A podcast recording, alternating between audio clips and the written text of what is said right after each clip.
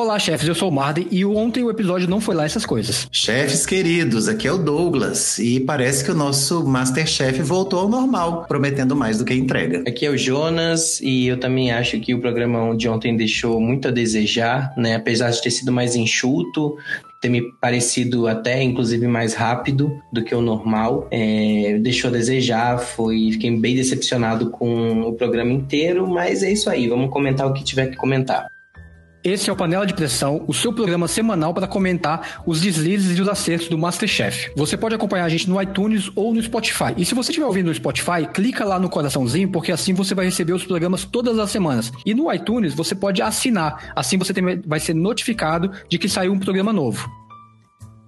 Mas vamos lá. Vamos começar por aquilo que eu achei meio chato, assim. Eu não gostei muito da escolha da primeira prova. Não sei se é porque eu tava com a expectativa do primeiro episódio ainda, que eu gostei bastante, de que esse fosse ser um pouco mais pegado, com umas coisas mais diretas. A primeira prova ser uma equipe e que me pareceu meio sem graça, sei lá, aqueles peixes, não me pareceu uma coisa tão atraente, assim. Aí eu já comecei a ficar meio atrás com, com, com o episódio. Eu, particularmente, não gosto muito das provas de equipes que são feitas para grandes quantidades de pessoas pessoas, eu acho que elas tendem a criar um cenário de confusão e de discórdia que acaba deixando a competição até um pouco feia. É, a gente vê erros muito complicados, existe um limite em que você pode é, exigir de pessoas que são amadoras e cozinhar, entregar 150 pratos com aquela pressão, para mim não é um, uma oportunidade que você tem de medir a qualidade do trabalho das pessoas, mas na verdade simplesmente colocá-las num cenário de pressão e ver o que, que vai dar, né? Eu tanto que o resultado da primeira prova para mim também também foi extremamente insuficiente. É, eu acho que isso acaba trabalhando para aquilo que a gente comentou na semana passada de estar tá mais focado no entretenimento e menos na comida. Porque ali eles estão testando a capacidade organizacional das pessoas e como é que elas vão se relacionar, quem vai comandar ou não, e não talvez o prato em si. E esse tipo de dinâmica, ela não espelha a realidade do que eles vivem, nem como amadores e nem agora, como eles próprios estão chamando os participantes de chefes. Porque em nenhum restaurante do mundo você vai trabalhar sem saber o cardápio planejado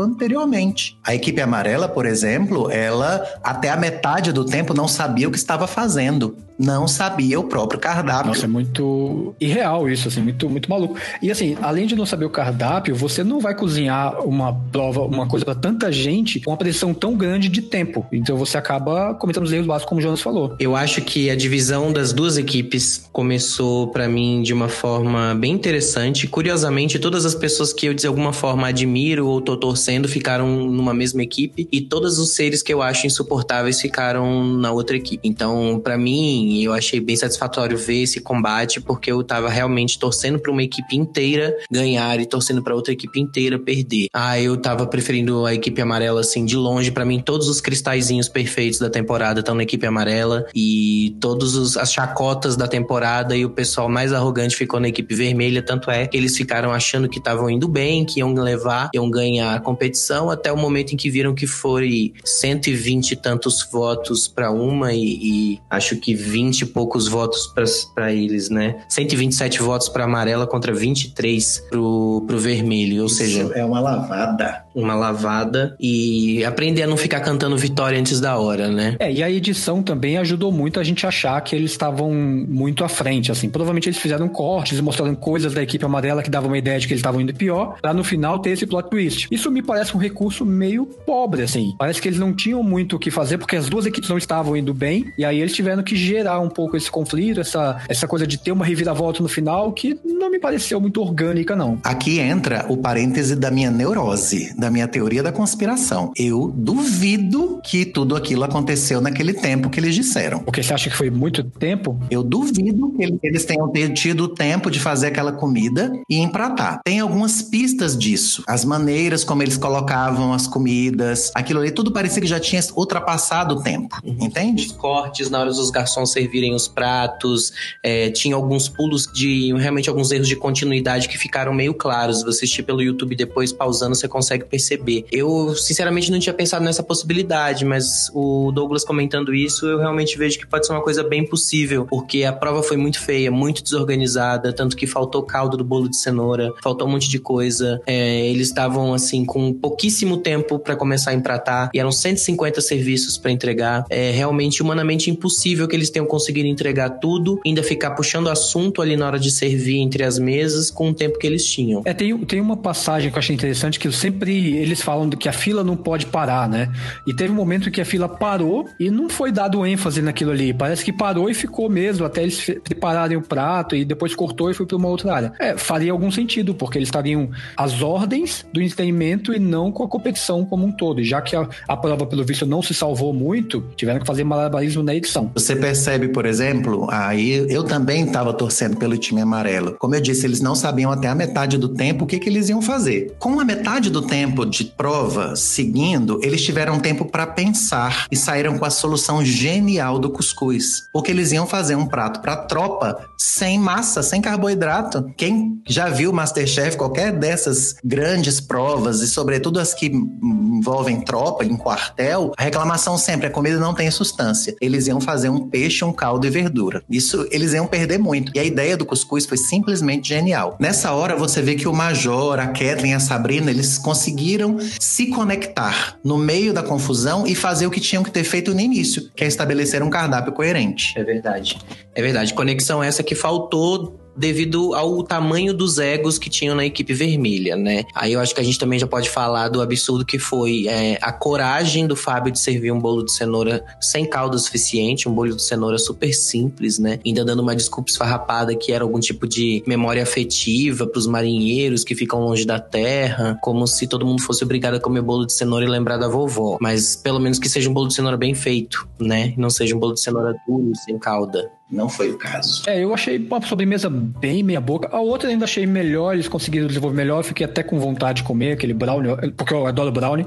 Então, entre olhar para um bolho de cenoura nu e que eles jogaram umas frutinhas em cima, que aquilo eu acho que foi vergonhoso. Foi horrível. E aquele brownie com a calda me pareceu mais atraente. Mas os pratos em si eu também achei meio fracos. Nesse sentido, é, o processo do time vermelho, ele destoa do amarelo porque todos eles tinham muita certeza que eles sabem cozinhar muito. O Elton falando, eu estou preocupado de fazer o molho porque eu sei construir sabor. Eu dei uma gargalhada alta.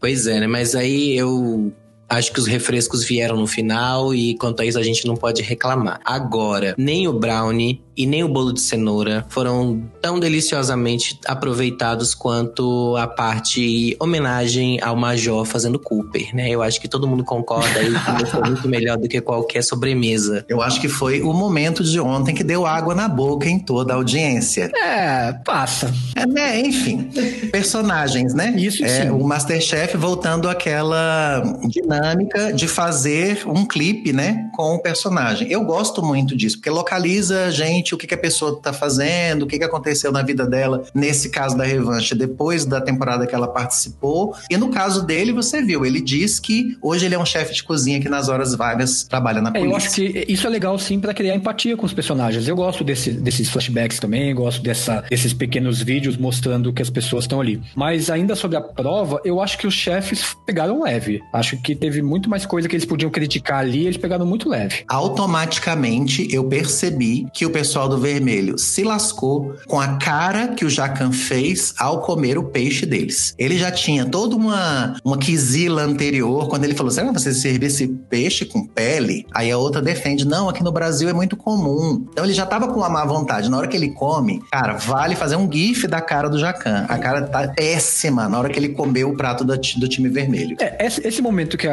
que a Paula deu duas cortadas nele, eu gostei. Porque ela pode estar olhando coisas diferentes dele e não necessariamente ele tem a resposta. Mas aí quando ele come e não gosta, e quando o resto do prato não é agradável, aquele caldo do Elton tava, sei lá, o que, que ele acha que é aquilo. Não me pareceu. Pareceu uma sopa rala, não sei. Eu sei, sei que não, não, não é algo de Masterchef. Aquele molho era um jogo de empurra. Ele dizendo que não fez do jeito certo porque não disseram, não aparece ninguém dizendo pra ele fazer o que ele fez. Foi um grande jogo de empurra. Ah, ele me pediu um caldo de muqueca. Se quisesse mais grosso, tinha que ter me pedido um creme de muqueca. Mas você não é foda, você não constrói sabor, você tinha que ter pensado em fazer um creme, meu É, amor. e você tá aí porque você se diz talentoso. Porque ele acha que ele é o mais talentoso do grupo. Então faz alguma coisa, mostra que veio. Então eu, eu já adiantando o final, eu gosto muito da eliminação dele. Acho a eliminação dele excelente. Claro. Eu acho que a, a- a contraposição mais perfeita é o próprio Stefano. O Stefano teve culhões de tomar decisões. Ele decidiu fazer o brownie,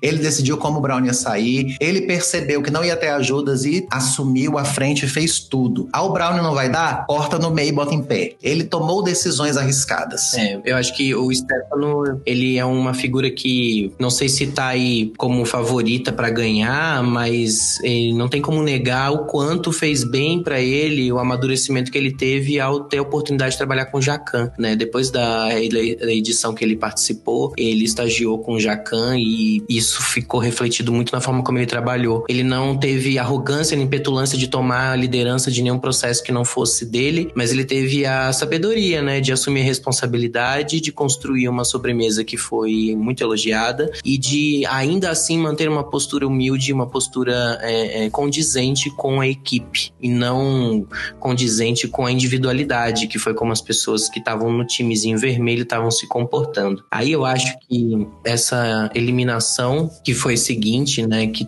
que foi é, decorrente aí do, do desastre do, do trabalho do Elton, ela foi muito mais do que merecida. E na hora que, o, que ele vai se defender, que a Ana Paula fala, ah, mas você fez tudo sozinho, isso não é bom? Ele fala, é, porque foi eu que fiz. Mas também se der errado, é tudo em cima de mim. Então, assim, acho que ele deu a alfinetada que ele queria, ele do tipo, não devia ser assim. Foi assim e eu fiz o que tinha que fazer, mas não devia ser assim. Afinal, é uma prova em grupo, né? Inclusive, nas avaliações individual, eu achei que eles fossem, inclusive, falar um pouco da equipe amarela, das avaliações que eles acharam positivo ou negativo, mas eu achei que foi deixou bem a desejar essa questão das avaliações do chefe nesse episódio. Eu, eu quero comentar uma diferença sutil, tanto no início da primeira prova e não tão sutil na eliminação, uma mudança de dinâmica. No início da primeira prova, eles deixam as próprias pessoas escolherem quem serão os times e os capitães. Isso é meio que a lá profissionais, né? Estão empoderando talvez os caras. E gerou essa divisão que a gente falou, que para um primeiro episódio vale a pena a gente guardar a informação para analisar os próximos. Mas a dinâmica da eliminação achei muito ruim salvar aquele tanto de gente. Para mim, a prova de eliminação tinha que ter pelo menos três pessoas ali. É, agora a gente começa a perceber que talvez esse modo de embate na eliminação, né, essa forma como eles estão propondo conduzir a eliminação, talvez não seja tão bacana quanto parecia no primeiro episódio, no piloto. Eu também acho que o que não ficou bacana foi a forma como como a produção e a edição organizaram os, as entrevistas de quem estava sendo eliminado e quem estava na eliminação. Tava muito na cara pela entrevista que o Elton tinha perdido e que ele tinha sido eliminado. Eu acho que aí a produção podia pensar em como encaixar melhor essa entrevista na sequência do programa, porque às vezes não tem como a pessoa esconder a tristeza de a frustração de que ela foi eliminada e, e aí acaba ficando parente essa sensação que eu tive. Eu acho que nas outras edições isso não foi um problema tão grande, mas agora eu acho acho que eles precisam melhorar um pouco essa continuidade. Eu acho que também, nos outros eu não sentia isso como um grande problema, não. Mas dessa vez eu senti que faltou alguma coisa, deixou muito claro, talvez. Eu não, não sei se, se ficou muito a ênfase no Elton no episódio, ou se é a minha tendência de olhar mais pro que acontece com ele, mas eu acho que deu mais ênfase nele do que no Vitor. E isso acabou meio que mostrando uma tendência da eliminação. Inclusive, na hora da prova, teve um momento que eu achei o seguinte: é o Vitor contra todos? Porque todos estavam ajudando o Elton. Isso ficou muito claro, assim. Qualquer pessoa que entende ali percebe que tinha uma criação de tensão pra gente ficar olhando o trabalho do Elton. E o próprio Vitor, que na temporada dele era o Elton da temporada dele, Sim. o queridinho, se sentiu órfão de atenção, uhum. que ninguém ajudou ele, etc e tal. É, exatamente, ele, ele, percebeu essa diferença. De fato, o Elton, ele, ele ficou recorrendo mezanino na prova inteira, né? Ele não conseguia nem fazer uma patachu, ele não sabia, ele não, não tava conseguindo fazer, precisou de intervenções ali. Quem mais ajudou ele foi o Stefano, né? Que ficou é, soltando as dicas todas e ajudando ele todo mexia aquela panela com a força força do ódio. é, é, acabou não contando os ovos que tinha, daí ficou mais nervosinho ainda, viu que não ia dar para fazer um creme pâtissier para rechear né, é, as carolinas e aí desorganização. Né? O fato é que é uma pessoa que não sabe trabalhar com confeitaria, mas não tem humildade e é organização mínima para saber assumir os problemas que tem. É, eu acho que essa prova para mim tem duas coisas. Uma, eu acho essa sobremesa muito sem graça. Para uma prova de eliminação, a dificuldade dela ali tava em montar as coisas. Não me parece. Eu não cozinho, mas mas não me parece uma sobremesa hiper complexa. Ela me parece uma, uma sobremesa que você tem muitos processos. Ela tem muitos processos. Exato, assim. E se você tem muitos processos, isso dificulta naturalmente, mas ela, não, ela em si não é algo complexo. Já vi coisas mais difíceis no Masterchef e mais atraentes até de se assistir. Aquela ali me parece uma qualquer. Outra coisa, eles colocam a cesta preparada que já dá todas as pistas do que a pessoa tem que fazer. Se ele tivesse colocado ali quatro ou cinco opções de recheio, aí sim eu ia perceber se a pessoa é inteligente ou não. Mas eles não colocam ovo e botam doce de leite, o que, que você tá dizendo? Recheio com doce de leite. Sim, muito claro. E ainda assim eles reclamaram disso. E aí outro detalhe bobo dos dois, mas assim, volta pro básico, olha o que você tem, faz a medida que você consegue e não tenta inventar demais ali. Velho, é a grande crítica para mim é essa. Como você quer ser cozinheiro ou trabalhar em cozinha e você não sabe fazer conta. Fazer conta. Você pega a cesta e vê quantos ovos você tem. Quais são os processos? Eram três processos. Era fazer a, a Carolina, fazer o recheio e fazer o caramelo. Em quais desses processos você vai usar o ovo? Quantos ovos você tem? O Vitor demonstrou que pensou nisso com, com confusão. O outro passou por cima de tudo e todos, fez metade da massa com ovo, metade sem ovo, desperdiçou massa. Desperdiçou massa, se estressou por bobagem e não fez a prova sozinho. O fato para mim que define essa eliminação é que o Vitor foi capaz de fazer a prova sozinho. Por mais que ele tenha entregado uma torre de crocambus que parecia ali um cupinzeiro pisoteado, e a do Elton não tava lá essas coisas, mas o Vitor fez tudo sozinho. Ele raciocinou sozinho, montou o planejamento da prova dele sozinho, passou todos os processos que ele precisava passar sozinho, e o Elton não fez absolutamente nada sozinho, né? Ele fez a prova de eliminação em equipe com o mezanino. E assim, eu não sei o quanto também os chefes não, não foram devagar nas avaliações, porque eles, em algum momento, eles queriam ir um pouco mais forte, aí voltavam, não, mas ficou bom. Aí, não, mas isso aqui tá ok. Parecia que tava dando um bom meio forçado, só pra é. dizer que, já que eles são Masterchef, eles sabem fazer. Ninguém teve a coragem de falar, isso aqui tá uma bosta. É, eles estão pegando muito leve nas críticas. Eu acho que esse, essa eliminação, principalmente, eles foram muito bonzinhos. Até o, a, o crocambuche ali do Elton, né, que apesar de tá, é, ter ficado com as Carolinas maiores e tal, gente, tava parecendo aqueles, aqueles projetos de ciência que as crianças fazem um vulcão e botam vulcão. bicarbonato de sódio para explodir. Tava parecendo aquilo. Tava muito feio, as Carolinas pareciam um pão de queijo, de tão queimadas, duras que deviam estar. Tá. Sem recheio. Sem recheio, todo mundo errou, mas o único mérito que eu acho mesmo que teve ali dessa eliminação foi o fato do Bourguignon ter feito o trabalho dele sozinho. De uma certa maneira, eu acho que é uma vitória da noção. Não que o Vitor Bourguignon seja conhecido como uma pessoa que mais tem noção na história do Masterchef, mas comparativamente ganhou a noção. Ah, eu acho ele legal. Que tempos difíceis em que a gente tem que elogiar Vitor Bourguignon. Pois é.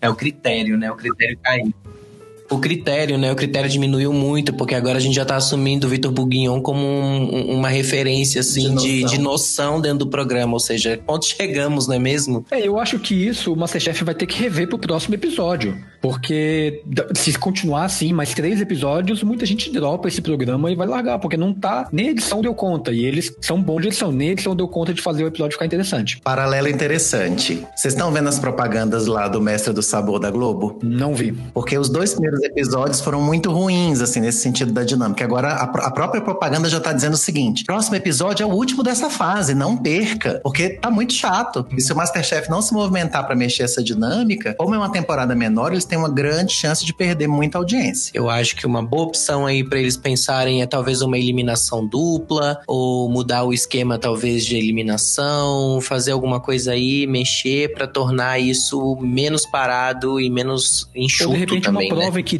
tá valendo a eliminação, todo mundo participando, sei lá, tem que fazer alguma coisa diferente. Cara, e como já dizia São Chacrinha, né? Nada se cria, tudo se copia em televisão. Amor, Assista RuPaul. Assista RuPaul. Ela sempre tira da manga balão do vestido dela uma carta nova para eliminar alguém. Uhum. Ah, o brasileiro tem muito que aprender com drag queen. Inclusive o Masterchef não está fora dessa lista. Mas assim, vamos esperar, né? Os próximos episódios. É, eu acho que tem potencialidade pra gente se divertir muito ainda nessa temporada. Os competidores estão demonstrando muita força de vontade, muito interesse, muito profissionalismo. E a tendência é a gente se divertir episódios nos próximos episódios. Espero isso também Espero que semana que vem eu saia um pouco mais animado do episódio. Eu também espero, espero que realmente semana que vem tenha um episódio melhor, porque não dá para ficar assim. Até os comentários ácidos não tem muito espaço aí. Ficou tão sem graça, tão xoxo que não tem muito o que levantar. Eu espero que vocês tenham gostado desse episódio. Não se esqueçam de seguir a gente também no Spotify ou no iTunes. E você pode deixar um comentário no nosso, no nosso Instagram. O meu, onde eu estou comentando os episódios do Masterchef, é Fotógrafo de Cães. Lá eu faço stories comentando sempre e pelo Twitter também. Mas se vocês quiserem conversar com a gente, é só ir lá. Então é isso. É, vamos manter a atenção nesse programa. As próximas semanas a gente vai continuar comentando com vocês. E é isso, pessoal. Espero na próxima semana termos mais material para comentar. Que a gente não faça que nem o Stefano, né? E derrape na curva. Um beijo, boa semana.